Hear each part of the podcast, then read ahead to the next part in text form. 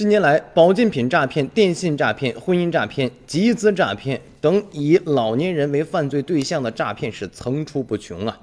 比如说，有一个人叫黄秀兰，退休之前呢是浙江大学一名心理教授，可以说是桃李满天下了。退休以后呢，他就迷上了保健品。粗略了算了一下，基本上在保健品和保健器材上已经花了超过四十万。确实，家里条件也是不错。说六万块钱买一台治疗仪，数千元买了治疗心脏病的药，上千元一小瓶的营养液。在这个销售员当中眼中啊，把他已经变成了一块大肥肉了。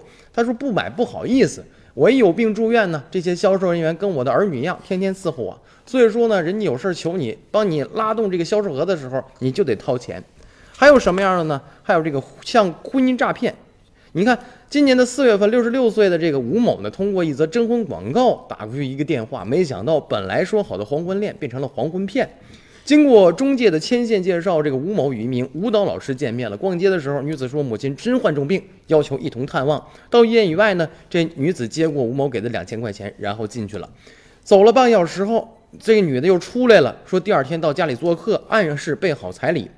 那么第二天上午呢，这女子送给吴某一个衬衫和一个短裤，令吴某感动不已，当即又买了一千元的裙子，还送给女子六千块钱。然后呢，这女的接到了一个电话，说这个母亲呢过世了，情绪一下跌到低谷，让吴某买包烟。从此以后呢，这女的就消失了。还有什么样的网络这样一个诈骗的一个事件，也是层出不穷。所以这三件事一定老年人要注意。